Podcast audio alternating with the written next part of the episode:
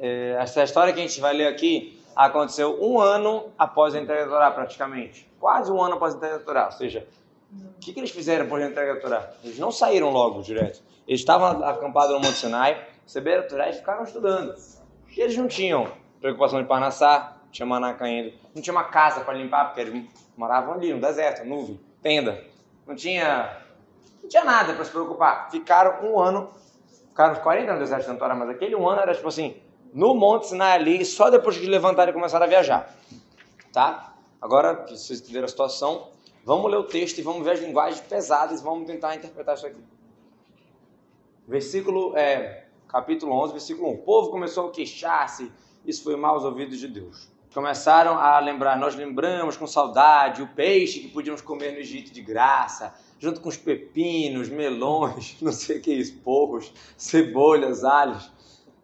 Sim, e agora nossa alma ela já está seca, não com nada além de maná. Aí a Torá, entre detalhes, começa a detalhar o que, que é o maná. Aí olha o versículo 10. Tô indo, tô, não vou ler todos os versículos, tá, gente? Versículo 10. Moisés ouviu o povo lastimando com suas famílias prós entrada de suas tendas. Deus ficou muito irritado e Moshe também considerou errado. O que quer dizer que eles estavam chorando próximos às tendas? Uma explicação diz que eles estavam chorando por não poder fazer incesto, por não poder ter relação. Não, eles estavam chorando porque eles receberam a Torá, e na Torá tem um monte de regra falando o que, que pode, o que, que não pode, das relações proibidas e tal, e aquilo ali foi muito... A, a, choraram pela comida, que só tinha maná e não tinha outras comidas. Poxa, os peixes, o sushizão que a gente comia no, no, Egito de graça, sim, de graça. Apanhavam pra caramba, mas tudo bem. Moshe Rabbeinu ficou muito chateado. Olha o versículo. Vai Yomer Moshe Lashem. Faço versículo 11 agora. Deus, Moshe diz para Disse Moshe para Hashem, versículo 11: Por que tu estás me tratando tão mal? Disse Moisés a Deus: Tu não gosta mais de mim?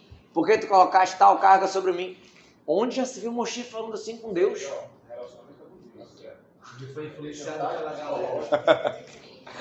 Você está emocional? Não, não. Não, não, não. Olha, olha aí, 12. Eu fui a mulher que esteve grávida com esta nação em meu ventre, quer dizer, eu, eu pari vocês, ficar cuidando de vão, vão reclamar com o outro, meu. Eu os dei a luz, mas tu me disseste que eu deveria carregá-los em meu peito como uma ama carrega uma criança, até chegar um terra que tu seus ancestrais. Onde posso obter carne suficiente para dar a todo esse povo? Cara, que, que, que, pergunta é essa? Deus não pode arranjar carne para eles? Não estava não tava caindo maná todo dia? Aí ele, onde que eu vou achar carne? Como assim onde que tu vai achar carne? Também. Não, isso aí é outra pergunta. Por que, que eles estavam reclamando? Mas tô, a minha pergunta hoje é sobre Moshe. É muito forte o que a gente está vendo aqui.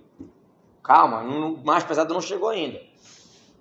Eles estão se queixando a mim para lhe dar alguma carne para comer. Olha o 14. Eu não posso ser responsável por toda essa noção. Sim, tu não é o líder do povo, tu não é o responsável. Que história é essa? É muito pesado para mim. Se tu vais fazer isso comigo, apenas fazer-me favor, me mata-me. É, fica muito pesado no hebraico. Imkachatoseli horgeni narog, me mata agora. Não me faça me ver entrando numa situação tão terrível. Eles só pediram carne. Eles são idiotas estão pedindo carne. Eles são um bando de bebezão. Mas Moshe Ben pegou pesado demais. Deus, por que você fez mal para mim? Sabe qual foi a, outra, outra, a última vez que Moshe usou essa expressão? Lá Mariota, por que você fez mal? Foi lá atrás, na escravidão do povo, quando Moshe Ben é mandado para falar com o povo, falar com o farol, não sei o que mais, e deu confusão, o farol ficou com raiva, tirou, tirou a palha, olha, agora vocês vão ter que fazer tijolo sem a palha, não vou mais dar, dar a palha, piorou. Aí Moshe se volta para Deus, Deus, para que, que tu me mandou? Tu me escolheu para quê? Eu não queria ir, tu me escolheu, me mandou para piorar a situação. Foi né? lá e estava reclamando pela situação que o povo estava passando, e ele foi falar com Deus. Aqui está falando de si mesmo. Deus, por que tu fez mim mal para mim? La mariota leadeja, porque você fez mal para o teu servo. Ele não está lutando pelo povo, ele está ele está questionando, entre aspas, a gente precisa entender isso. Está muito pesado. O povo pediu carne, o povo reclamou, o povo está idiota, está recebendo mano, tá bom, está mimado está reclamando. Beleza, mas a reação de Moshe é muito forte. Será que eu engravidei esse povo? De onde que eu vou arranjar carne? Deus vai dar carne. Eu não, eu não consigo mais sozinho. O que aconteceu que Moshe Ben agora desistiu? Será que os, os grandes líderes também têm aquele momento, sabe, que eles desistem da vida? Me mata. Moshe Ben está falando me mata. Aí olha a resposta de Deus, que também não dá para entender. A resposta no versículo 16. Deus disse a Moisés: Junta 70 anciões de Israel, aqueles que tu sabes serem anciões e líderes do povo, traz-os para a tenda da comunhão, que é o, que é o mexicano, o tabernáculo. Que eles fiquem lá contigo. Quando eu baixar minha essência e falar contigo lá, eu farei parte do, do espírito que tu possui, emanar, e eu conferirei a eles. Ou seja, junta 70 senhores, pessoas boas, vão chegar todo mundo lá no mexicano e vou pegar um pouco do teu espírito e vou dar para eles. Resposta? Não sei. Vamos ver. Vamos continuar. Tu então não terás de suportar sozinho da estabilidade. Vai ter o pessoal junto contigo, vai ficar mais tranquilinho, vai ter mais mais babás para cuidar do povo, vamos chamar assim. Aí depois, bom, vem a bronca por questão da carne, vai vir o arcodorno, eles vão morrer e tal, vai acontecer confusão. Reclamaram que não tinha comida. Porque eles estavam reclamando, barriga cheia. Se não tivessem mana, se não tivessem comida, eles podiam reclamar. Eles estavam querendo carne, estavam querendo steak. Aí, pô, peraí, calma. Nada, nada de errado nisso, né? Eles estavam querendo. Calma, vamos passar mais uns versículos. Volta aí, é, volta não, vai para frente, versículo 24. E Moisés saiu e falou, o povo que Deus tinha dito, nessa história de juntar os anciões e tal, ele juntou 60, 70 dos anciões do povo e os pôs em torno da tenda. 25, na página 87. Deus desceu na nuvem e falou a Moisés, ele fez o espírito que tinha sido atribuído sobre Moshe emanar né, para os outros. E ele os conferiu aos anciões. Pegou um pouco da luz de Moshe e passou para os outros. Interessante isso, a gente vai falar sobre isso um pouco. Quando o Espírito desceu sobre eles, ganharam a dádiva da profecia e não a perderam. Tem uma explicação, tem discussão aqui sobre essa palavra, veloia safo, se eles só profetizaram naquela hora ou se eles não deixaram de ser profeta depois. Pela explicação mais literal, é, como pode ver aqui na observação aqui embaixo, ou não aguardaram, ou seja, ficaram sem. Profetizaram ali e depois não tinham mais profecia. Sobrou no, duas pessoas profetizando, Eldad e Meidad, eles, esses, esses senhores ganharam nível de profecia. O que, que estavam profetizando, a gente não sabe, não fala o que cada um profetizou, mas eles chegaram a ter nível de profecia. Esses 70... Assim, Pro... Profecia quer dizer que tu sabe as coisas, tu sabe o que vai acontecer, tu sabe uma coisa futura. Tu... Profecia. Deus falando contigo. Eles Igual... tiveram o mesmo dom do Moisés? Um pouco, um pouco. Pegaram um pouco de Moshe, pegaram assim Sabe, tu tá com perfume cheiroso, tu, tu abraça alguém, a pessoa fica com cheiro. Mais ou menos a ideia. Mas, não mas é essa ideia mesmo. Mas não diminuiu aquilo que Moisés Não, não diminuiu de Moshe, mas impregnou o cheiro, a profecia nos outros também. Bom, aí, só que esses dois, Eldad e Meidad, continuaram nessa história de profecia, eles falaram uma seguinte profecia. Sabe qual era a profecia que eles falaram? Moshe vai falecer e Yoshua vai levar o povo, vai, vai introduzir o povo em Israel alvoroço, confusão, polêmica, nada coisa que o judeu não gosta. É, Moshe vai falecer, Yoshua que vai levar o povo, tal, bagunça. Aí Yoshua, quando escutou isso, o aluno, aluno mais é, dedicado. dedicado de Moshe, que não arrumava os bancos, que não saía de lá, que por isso que ele foi escolhido para ser o próximo líder, ele fala, como assim? Ele corre para Moshe no, no, no 27 e o jovem correu é o Yoshua, né? fala Moisés, idade, idade, estão falando profecia no acampamento, e daí, qual o problema? Oh, Moisés, eles estão profetizando. E daí? O problema é que a profecia que eles estavam falando era que Moshe ia morrer e que Yoshua ia levar o povo. Ele anunciou, é, ele anunciou. José, filho de Nun, auxiliar escolhido de Moshe, falou: Meu senhor Moisés, interrompe-os. E outra explicação que diz que é para prender eles. Deve ter aqui embaixo. Ou prende-os, tá? Não fala o nome da mãe, né, dele, né? Calma. Mandou prender. Não, não, de, não deixa esse pessoal, como assim? Vai deixar esses caras falando isso? Yoshua fala para Moshe. Aí olha a resposta de Moshe. De repente, Moshe está calminho. Agora, Moshe estava pé da vida, quase que pedindo para se matar. Aí, olha a resposta. A galera falando que ele vai morrer. Olha o que ele fala no 29. Tu estás enciumado por minha causa? Replicou Moisés. Eu apenas desejaria que todo o povo de Deus tivesse dando profecia. Que Deus confira seu espírito a todos eles. Por mim, que todo mundo fique profeta, não tem nada contra.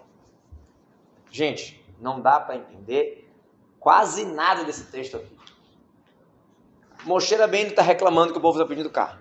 Não, a gente não está entendendo por que essa, essa, essa reclamação tão pesada. Porque Moshe Rabbeinu já viu o perrengue antes.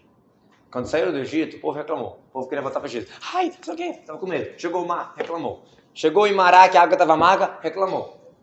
E Moshe ia lidando, ele lidando. Ele sabia que o povo era de, né, de dura serviço, não sei o que mais, aquela história toda, nunca, aquela teimoso. Aqui ele parece que ele se quebra. Isso não é nos 40, no final dos 40 anos, isso aqui é um ano depois da entrega da Torá. Não é assim, ah, estava velhinho, estava cansado, já aguentou tantas vezes, chega. Vai. E Moshe era bem, gente, não está falando de qualquer um, porque está tá pedindo para morrer. Que história é essa? E depois, que, que adianta os 70 anciões? O que, que resolveu os 70 anciões? Será que não existiam outros líderes? Será que Moshe Rabbeinu era realmente o único líder? Sabe qual é a pior coisa para Moshe que ele mais não gostava, que ele se sentia fraco, era a revolta do povo. A revolta do povo acabava com ele. entendeu? Você estava lá, não estava lá. É verdade, é isso que a gente está falando, mas é verdade, só que a gente está analisando isso de maneira mais profunda. Existiam outros líderes ou não existiam outros líderes? Existiam. Existia, existia. Onde a gente vê, lá atrás, da entrega da Torá, em Parashá de Etrô, quando o sogro de Moshe chega e vê a situação, vê como o povo está sendo é, dirigido, ele fala, Moshe, tu não vai aguentar. Tu tá sozinho, tu não está delegando função como um bom, uma boa pessoa e um bom líder. Ele quer pegar para si, ele quer fazer, ele quer resolver. E é um erro comum não querer delegar. Não é verdade? É. O cara que, que, que, é- é dono da parada, que, é- que, é, que é pioneiro, que não sei o que, o cara quer resolver, quer resolver, quer fazer, quer pegar o mundo na costa para resolver, não quer. Não, tem que delegar a função, é importante. Poder fazer outras funções, para poder melhorar. É importante delegar a função, beleza. Aí o sogro fala: olha, coloca ministro, É. coloca ministros, coloca ministros para mil, ministros para cem, ministros para dezenas. Tinha várias instâncias de tribunal, não era direto Moshe, qualquer coisa vai para o Supremo do Supremo do Supremo. Não, Juízes, É? era juízes. juízes para para resolver, a- pra resolver os probleminhas da galera, para resolver os, as picuinhas. É sério. As treta. Não precisava qualquer coisinha chegar em Moshe, qualquer duvidazinha, ah, esqueci como é que faz nem tarefa, já vou para Moshe. Não, tinha os mil de 10, mil de 50, mil de 100, de mil, tinha de tudo. Então, Moshe Rabbeinu não estava sozinho. Aqui parece que, tipo assim, ai, não aguento mais, vou me matar, não sei o que mais. Aí Deus fala, não, eu vou botar 70 anciões, e aí tá tudo resolvido. Já tinha milhares de pessoas, você tinha um cara para cada 10, outro para cada 50, outro para cada 100. Faz a conta aí, é muita coisa. tinha milhares, não 70, tinha milhares de auxiliares de Moshe Rabbeinu. Juízes, sábios, rabinos, lá. Ajuda. antes dessa história aqui. Um ano antes dessa história aqui, quase. Já tinha. Por que ele se sentiu? Exato, essa é a pergunta. O que, que ele, pô, aconteceu era só aqui? ele que julgava. Vocês estão muito bons em repetir a minha pergunta. Vocês estão estão pegando bem. Não tinha juiz. É essa a pergunta. E o que, que resolveu os 70? E depois tu folha a Torá toda na continuação, tu não acha os 70. Pela essa explicação que eles tiveram profecia, depois pararam, eles nem continuaram profetas. Tá bom, vamos dizer que eles eram sábios. Zequenim, Sanedrim, tribunal. Como eu falei, já tinha antes, número um. Número dois, folha a Torá toda na continuação. Tu não vê assim, o povo, deu problema, bora lá falar com os anciões. Tu não acha. É só Moshe, Moshe, Moshe, Moshe. Taca no Moshe. Sabe que o Parashat Tetzaveh não tem o nome de Moshe. O livro de Devarim todo não tem o nome de Moshe. Tem, pô, aí não tem nem versículo média, dele. né? Todos os versículos de Moshe não tem. Impressionante, estranho isso. né? Uma das coisas que mais difíceis de Moshe, Moshe escrever foi que ele era o mais humilde da face da terra. A nossa Parashat. Essa paraxá passada foi a maior de todas, né? Sim. Que. Mas não... não vamos desviar do assunto, pessoal. Bora tentar pegar que é muito bacana. Onde tu acha os 70 anciões? Tu não acha mais eles. Sumiram.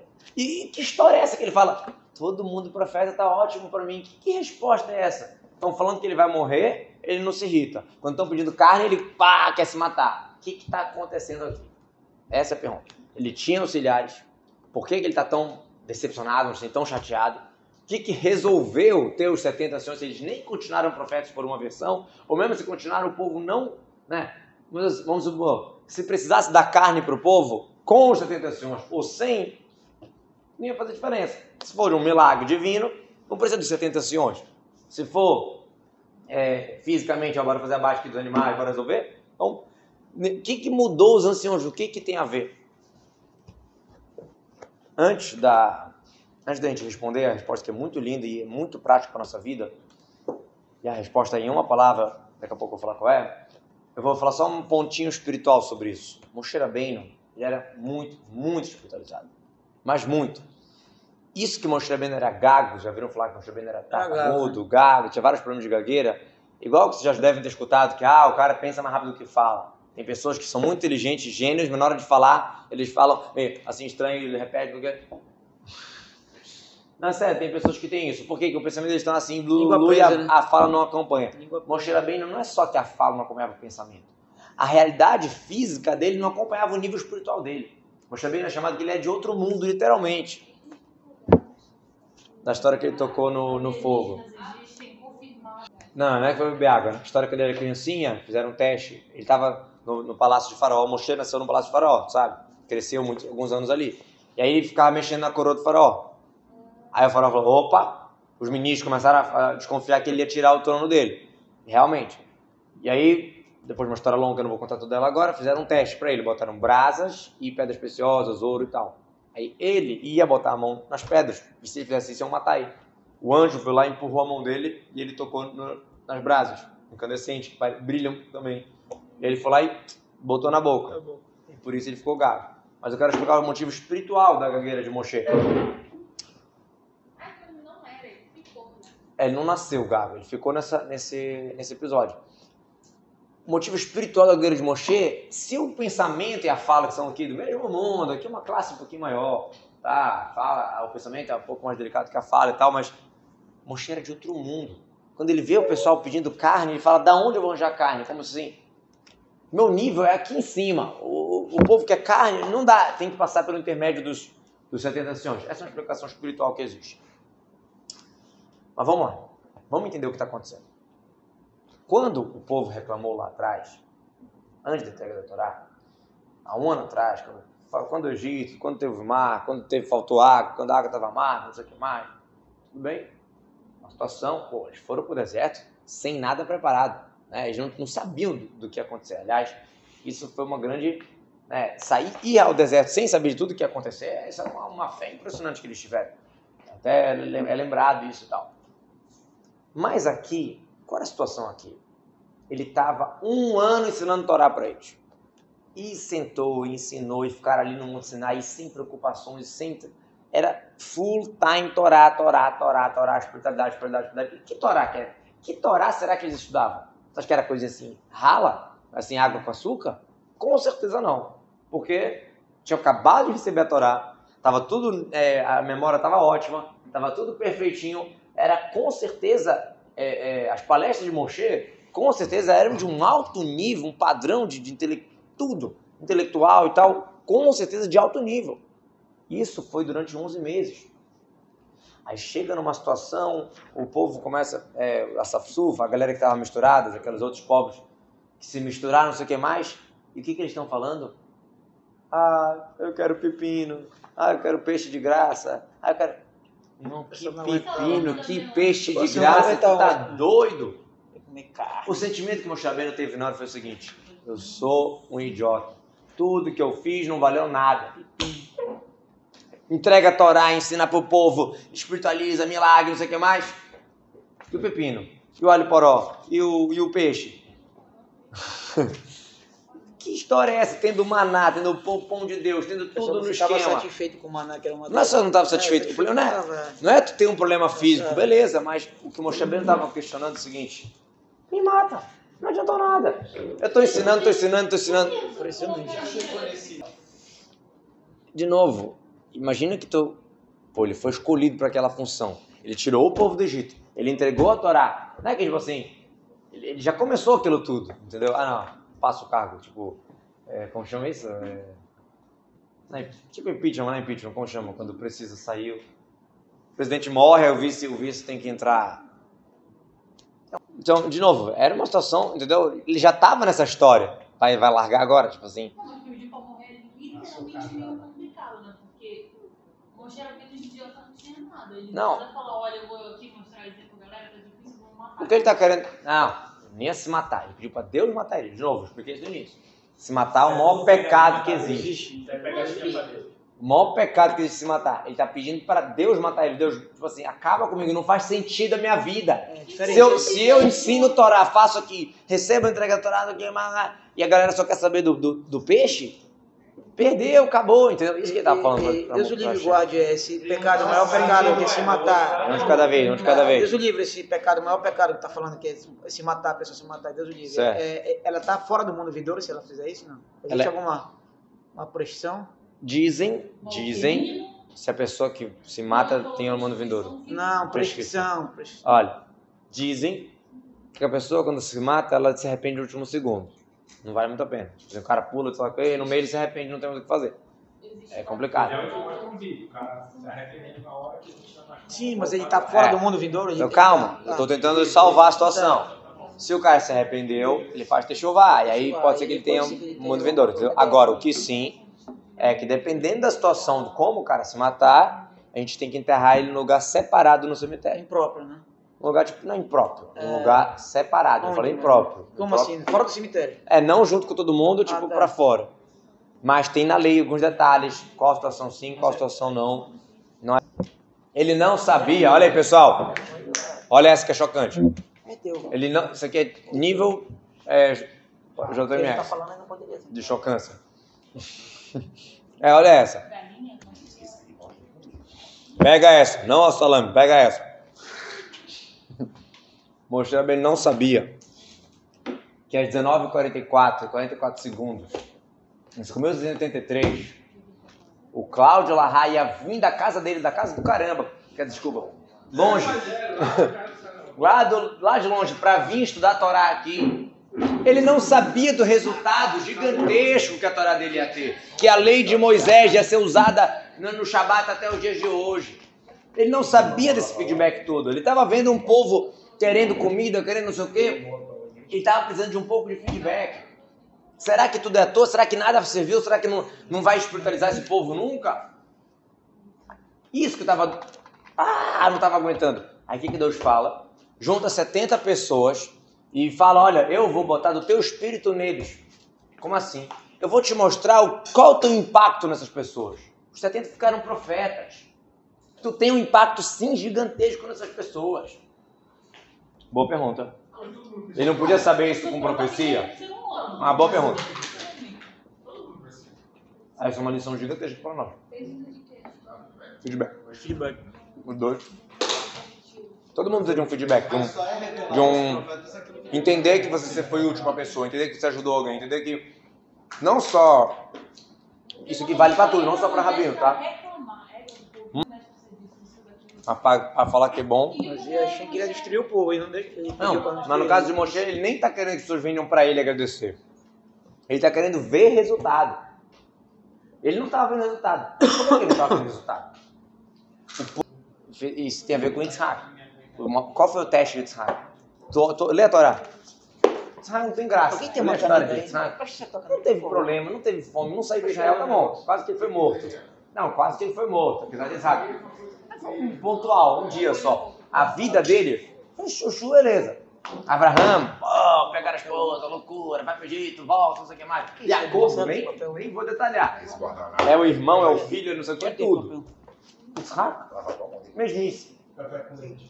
Aparent, aparentemente, na Torá, o que, que fala sobre Isaac? Isaac cavou poços e deu os mesmos nomes que Abraão deu. Cavou poços e deu os mesmos nomes dos poços que Abraão deu. O que, que isso tem a ver?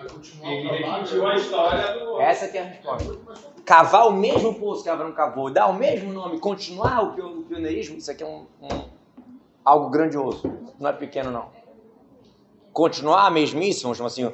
é, hoje eu vi um, status bonitinho. Acredite na. Acredite nos pequenos esforços contínuos, não sei o que mais. Aí apareceu um copinho enchendo de, de gotinha até um copinho cheio. Não lembro qual era a frase, mas aquele esforço contínuo, constante, todo dia, não sei o que, é muito trabalhoso. Né? Se você estudar uma página de Guimarães todo dia, É o caso. feedback. Talvez Moshe Rabbeinu não soube desse feedback, Deus não mostrou a ele esse feedback, talvez para ensinar uma lição gigantesca pra gente. Que às vezes a gente pensa assim, não, eu vou lá no rabino tal, sei lá, o, rabino da Mishivá, o Nureb, até Nureb. Eu vou, eu vou ficar falando pro Rebbe que ele me inspirou, que ele me ajudou? O Rebbe é muito grande, ele precisa de mim, quem sou eu? Eu vou para Moshe Rabbeinu lá falar, Moshe Rabbeinu, você não sabe, você mudou minha vida, você ensinou a Torá, agora eu tenho vida com sentido, agora tenho vida com conteúdo. Ninguém falava isso para Moshe. Ninguém falava, ele só via o povo pedindo é, peixe e, e alho, pepino, e melões e porro. Não, mas é sério, todo ser humano precisa. Marido, mulher, amigo, irmão, mãe, pai, filho, todo mundo precisa? Mesmo quem acha que não precisa, precisa. Diz aí, psicólogo. De feedback. De sentir que, que a bola. Tu joga pro ping-pong, o pong volta. Não estou falando que tem que se basear. Mas você, como pessoa, cuide de, de fazer o pong quando necessário. Verdade, a gente está focando aqui no, no efeito positivo. Mas é verdade, que, porque se tu fala pro além, tipo assim, dei aula e acabou. Não sei se foi boa, não sei se foi ruim. É uma coisa que eu, eu, particularmente gosto de saber se a aula foi boa. Só que eu sei que é difícil. de- Todo mundo precisa, gente. Os maiores, os menores, os mais simples, pai, mãe, tio, avô. Ah, mas a minha mãe é super dedicada e tal.